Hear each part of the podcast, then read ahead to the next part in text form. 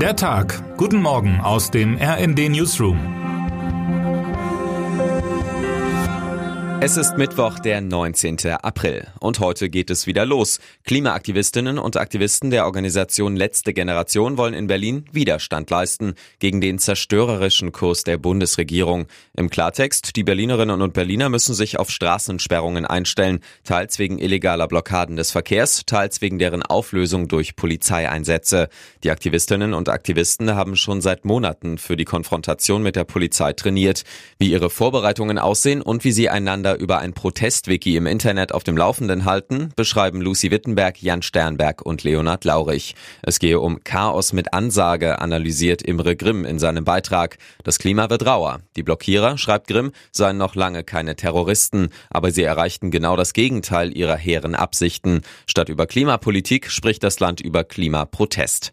Bei den Grünen im Bundestag gehen viele schon seit langem auf Distanz zu den selbsternannten Weltenrettern von der letzten Generation, deren Auftritte überzeugten niemanden, mokierte sich jüngst sogar die Linksalternative Taz. Dieser Dumismus lähmt, statt zu bewegen. Doch das Für und Wider von Blockaden darf nicht allein entlang der taktischen Frage diskutiert werden, ob diese oder jene Protestform dem eigenen politischen Anliegen schadet. Der Blick muss frei werden auf etwas Grundsätzlicheres und tiefer liegendes. Kein Bürger hat das Recht, einen anderen auf der Straße bei seinem Versuch zu blockieren, von A nach B zu kommen, ganz egal, welche politischen Betrachtungen rundherum angestellt werden.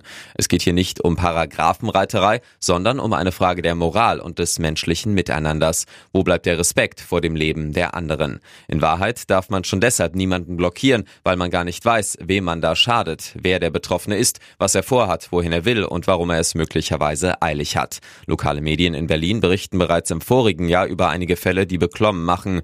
Was ist mit dem alleinerziehenden jungen Vater, der gerade die Verabredung mit seinem Kind verpasst? Was ist mit dem physisch oder psychisch Schwachen, der in Panik gerät, wenn er plötzlich im Verkehr umzingelt und festgehalten wird? Was ist mit der Frau, die unterwegs ist zu ihrer schwerkranken Mutter, die nicht mehr lange leben wird? Der Respekt vor anderen Menschen, vor ihrer Freiheit und ihrer Würde gebietet es, den Straßenverkehr so gut es geht fließen zu lassen und niemanden jemals absichtlich aufzuhalten, der gerade von A nach B will.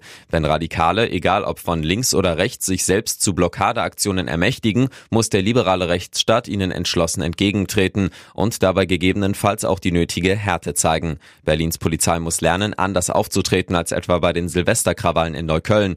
Das Recht braucht dem Unrecht nicht zu weichen. Das ist ein liberaler, kein illiberaler Grundsatz. Eine Klarstellung in diesem Punkt würde der Hauptstadt, aber auch dem ganzen Land nur gut tun. Termine des Tages. Bundeskanzler Olaf Scholz trifft bei einem Besuch in Portugal mit Ministerpräsident Antonio Costa zusammen.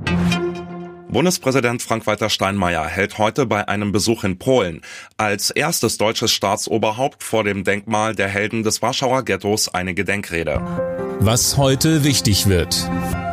Der FC Bayern strebt heute Abend in der Champions League ein spektakuläres Fußball-Comeback an. Nach einem 0 zu 3 im Viertelfinal-Hinspiel bei Manchester City wollen die Münchner es doch noch ins Halbfinale schaffen. Drei Tore holte der deutsche Rekordmeister in der K.O.-Phase der Königsklasse noch nie auf. Und damit wünschen wir Ihnen einen guten Start in diesen Tag. Autor ist Matthias Koch, am Mikrofon Johannes Schmidt und Fabian Hoffmann. Mit rnd.de, der Webseite des Redaktionsnetzwerks Deutschland, halten wir Sie durchgehend auf dem neuesten Stand. Alle Artikel aus diesem Newsletter finden Sie immer auf rnd.de slash der Tag.